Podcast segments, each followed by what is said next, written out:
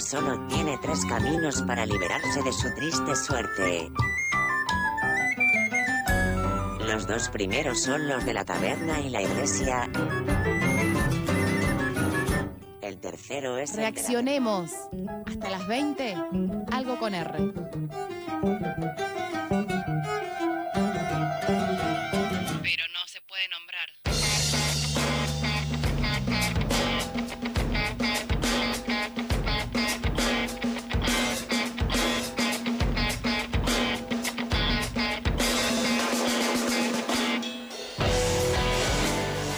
El viernes pasado, 3 de diciembre, fue el Día Internacional del No Uso de Plaguicidas, a 37 años de aquel hito conocido como la tragedia de Bhopal. Me voy a detener un poquito acá. Bhopal es una ciudad de India en la que en aquella madrugada del 3 de diciembre del año 84, más precisamente en la planta de pesticidas de la Union Carbide Corporation, una empresa yankee, ocurrió la fuga de 27 toneladas del gas isocianato de metilo, no importa el nombre, pero ten en cuenta que es un elemento que se utilizaba para la elaboración precisamente de estos plaguicidas que resulta mortal para el ser humano.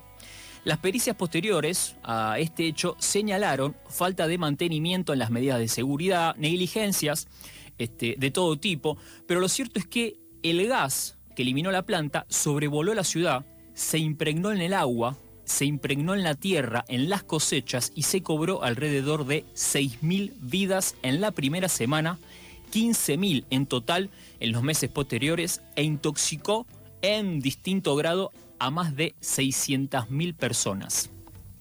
Las eh, problemáticas derivadas del uso de estos plaguicidas en el ambiente tiene en el mundo más de 60 años, pero 25 años en nuestro país, desde, más precisamente, aquel lunes 25 de marzo del año 96, cuando Felipe Solá, por entonces secretario de Agricultura de la Nación, firmó el eh, conocido Resolución 167 que autorizó la producción y comercialización de la soja transgénica en nuestro país con el uso del glisofato. Desde entonces, cambió por completo la estructura agropecuaria en nuestro país. Actualmente hay en Argentina registrados 445 principios activos distintos para el uso en cultivos y teniendo en cuenta los datos de la Red de Acción en Plaguicidas Internacional, PIN International, en sus siglas en inglés, si lo quieren buscar en internet, 126 de estas 445, casi un tercio, son categorizadas como PAP, plaguicidas altamente peligrosos. Categorías que creó la Estrategia Mundial para el Manejo de Sustancias Químicas, también un organismo internacional, para alertar respecto de los peligrosos efectos de estas sustancias en la salud socioambiental. No obstante, son 140 los productos prohibidos o no autorizados en otros países de los más de 400, como te contaba, que se registran y sí se permiten en nuestro país. Tanto es así que algunos países no permiten el ingreso de nuestra soja ni siquiera para alimentar animales. Dentro de esos 140 eh, elementos que sí tenemos registrados acá, este, sustancias para, para el cultivo, se encuentran el glisofato, el alaclor, la atracina y la paraquat, para nombrarte algunos, prohibidos por generar daños en la salud de tipo crónico, ¿sí? en otros países, insisto. De tipo crónico como el cáncer, por ejemplo, o desatar disrupciones endocrinas. ¿sí? En cuanto a sus características químico-toxicológicas, cada plaguicida opera de distinta manera. Atracina, por ejemplo, se diluye en el agua pudiendo ser arrastrado en el propio riego o lluvias para alcanzar napas de agua que sean para beber o para higiene de las, de las comunidades vecinas y no tan vecinas, teniendo en cuenta las corrientes de agua de las propias napas o bien si alcanza algunos ríos o arroyos. Otros, como algunos casos de los, de los insecticidas, por ejemplo, permanecen en el suelo durante años o viajan en el viento, o pasan de las plantas a los animales, etc. No hace falta aclarar con todo esto que los tóxicos utilizados alcanzan territorios y comunidades más allá, por supuesto, de los terrenos en donde se aplican, en los terrenos en donde se encuentran los, los cultivos. Argentina es uno de los países más fumigados del mundo. Millones de hectáreas de tierra son destinadas a monocultivo, dominados sobre todo por la soja, pero también el maíz, con semillas transgénicas dependientes de estos plaguicidas. Este es efectivamente el paquete tecnológico del modelo agroexportador, del modelo del agronegocio. El día de hoy se estima que se destinan en promedio, en promedio, 12 litros de agrotóxicos por habitante, lo cual durante estos últimos 25 años, desde aquella firma de Felipe Sola, no solo cambió la forma en que se trabaja la tierra, en que se produce la tierra, sino también la forma en que nos enfermamos y morimos en nuestro país. La campaña Basta de Venenos, hashtag Basta de Venenos, así la podés encontrar en redes sociales, lanzada ya hace unas semanas, se propone concientizar sobre esta problemática a quienes vivimos en centros urbanos donde, por supuesto, se concentra la mayor demanda de alimentos. En palabras de, de ellos y de ellas, y aquí leo, Queremos dar visibilidad al hecho de que todos y todas estamos expuestos y expuestas a los agrotóxicos y brindar información a las personas que no tienen presente esta problemática o si la tienen, no terminan de comprender cómo y cuánto las involucra. Agregan, esta campaña, que nació a partir de la realización del documental Andrés Carrasco, Ciencia Disruptiva, es impulsada por sus realizadores y por organizaciones sociales que están luchando por un cambio desde sus territorios.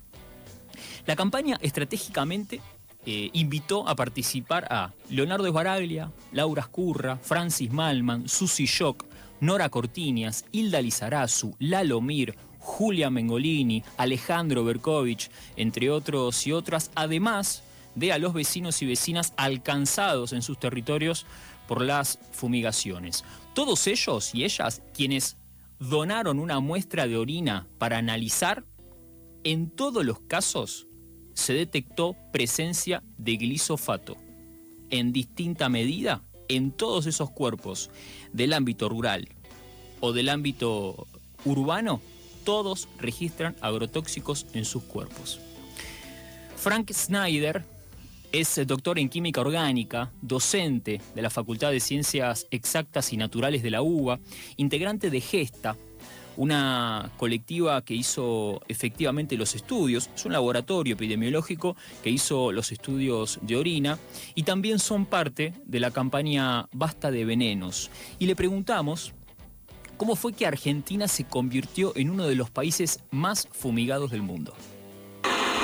Bueno, lo que pasa es que eh, eh, eh, esto surge de una cuestión histórica, obviamente, digamos, surge por, por varios motivos. En primer lugar, porque se fueron abandonando prácticas agrícolas que, eran necesarias y buenas justamente para, para tener sistemas más equilibrados y se fueron volcando al monocultivo, estos, estas grandes extensiones de terreno de, un montón de hectáreas en donde se planta una sola planta, esto esto genera una, una serie de balances en los agrosistemas, como, como pensándolo de forma ecológica, digamos, y eh, produce la aparición de bueno otras plantas que compiten con la con la que se quiere cultivar y además de plagas, de insectos y demás, con lo cual utilizan estos estos venenos como un paliativo, ellos quieren le dicen que son remedios, en realidad no, es un, es un parche a ese modelo de, de monocultivo que no que no funciona y que es necesario. Y por otro lado, a partir del año 96 se introdujo en nuestro país eh, la soja transgénica resistente al glifosato, el glifosato, para quienes no saben, es un herbicida total, es decir, mata cualquier planta con la que tiene contacto,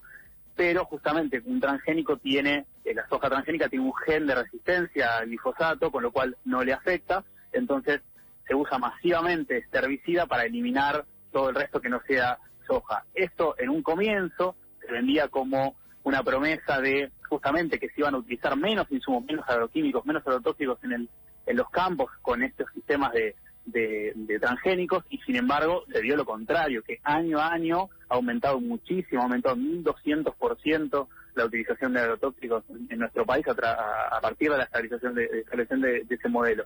Eh, en este momento no hay cifras oficiales, pero los cálculos a través de, estimaciones de las últimas cifras de la CASAF y de, consultoras privadas, hablan de más de 500 hasta 600 millones de kilos o litros eh, de agrotóxicos por año, eso da una tasa de 12 litros por persona por año, eso es muchísimo. Entonces es, como algo que se fue haciendo como una bola, digamos, ¿no? Y que se fue aumentando y se llegó hasta este, este, este punto que ya, ya era insostenible antes, ahora más, digamos. Aprovechamos el conocimiento del doctor en química orgánica y le preguntamos también por la toxicidad de estos herbicidas es muy preocupante y cabe mencionar que SENASA, que es el que el organismo que, regula estos, estos, compuestos, bueno, justamente solo lo regula SENASA y no tienen ningún tipo de participación ni el Ministerio de Salud ni el Ministerio de Ambiente, lo cual sería muy lógico que lo fuera. Pero además, y esto es lo, importante, y por ahí es un detalle, pero bueno, el diablo está en los detalles, la clasificación toxicológica de estos compuestos en nuestro país se basa en lo que pasa, lo que se dice toxicidad aguda, es decir, qué le pasa a uno cuando está en contacto con gran cantidad de sustancia en, un periodo corto. Sin embargo, un montón de estos, de estos venenos lo que exhiben, además de toxicidad aguda, mayor o menor medida, es toxicidad subcrónica o crónica. Es decir, ¿qué le pasa a una persona cuando está en contacto con pequeñas dosis de estos venenos por un largo plazo de tiempo, años o toda una vida? Y eso no está dentro de eh, la, la regulación, eso no importa. O sea, si algo es eh, tiene una toxicidad crónica que produce, no sé, enfermedades neurodegenerativas, Alzheimer, Parkinson, cánceres, etcétera, etcétera, eso no le importa la normativa. Y además, para terminar con esto, eh, tampoco importa la ecotoxicidad, es decir, cuál es la toxicidad con el ambiente. Por ejemplo, hay muchos de estos compuestos que se usan que son tóxicos para los polinizadores, para las abejas, que son, digamos, el eje, uno de los ejes principales de la producción agropecuaria. Si no hay polinizadores, no hay cultivos y no hay cosecha. Les recomiendo especialmente buscar las repercusiones de esta campaña Basta de Venenos en aquellos medios que tienen financiamiento de las grandes este, empresas del campo, de aquellos medios que eventualmente tienen eh, sus eh, jornadas de cierre de fin de año en la sociedad rural, este, que bien se alimentaron durante, sobre todo, el último gobierno de Mauricio Macri con Echevere en el Ministerio de Agricultura. Bueno, ahí hay una serie, digamos, de, empresas, de corporaciones, incluso multinacionales, que tienen producción del campo aquí, que son parte del gran agronegocio. En esos medios de comunicación hay unos interesantes comentarios respecto de esta campaña Basta de Venenos, por supuesto, demonizándola y diciendo que se trata en realidad de ciencia falsa. Participan de esta campaña también, como te contaba, el grupo de epidemiología Gesta, que es quien hizo los estudios, también Fundación Rosa Luxemburgo, la Unión de Trabajadores y Trabajadoras de la Tierra, la Cátedra Libre de Soberanía Alimentaria de la Escuela de Nutrición de la UBA, el colectivo audiovisual Vaca Bonsai, entre otros tantos y tantas. En todas las redes sociales pueden encontrar la campaña como Basta de Venenos. Me interesa cerrar este, este comentario con algo que marcan desde la campaña, y leo, es urgente que podamos dimensionar colectivamente la gravedad y la enorme magnitud de esta problemática y que se pueda instalar un amplio debate social sobre la imperiosa necesidad de reemplazar este modelo ecocida, poniendo en valor las prácticas agroecológicas como un camino posible y necesario para producir alimentos sanos. 1934. Los agrotóxicos están en el aire que respiramos, en el agua que bebemos, en los alimentos que comemos. ¿Cómo no van a estar en nuestros cuerpos? En la Argentina tenemos la tasa de aplicación por persona más alta del mundo, 12 litros por persona por año. Nuestro cuerpo es nuestro territorio y lo queremos libre de agrotóxicos. Otro modelo es posible Agroecología ya. Hashtag basta de venenos. FM 88.7 respecto a cómo hay una plusvalía en la naturaleza, también cómo hay una, una deuda con la naturaleza, y definir mejor lo que es la naturaleza, porque no es lo puro, lo incontaminado que está ahí para que alguien lo, lo traduzca en contaminación, sino que ya desde, siempre es social la naturaleza. siempre es social. Para contar nuestra historia, nada mejor que cada uno cuente la suya. Somos Monsanto y hace 50 años que estamos en cada hectárea del país. 50 años de historias junto a vos. La tribu encendida.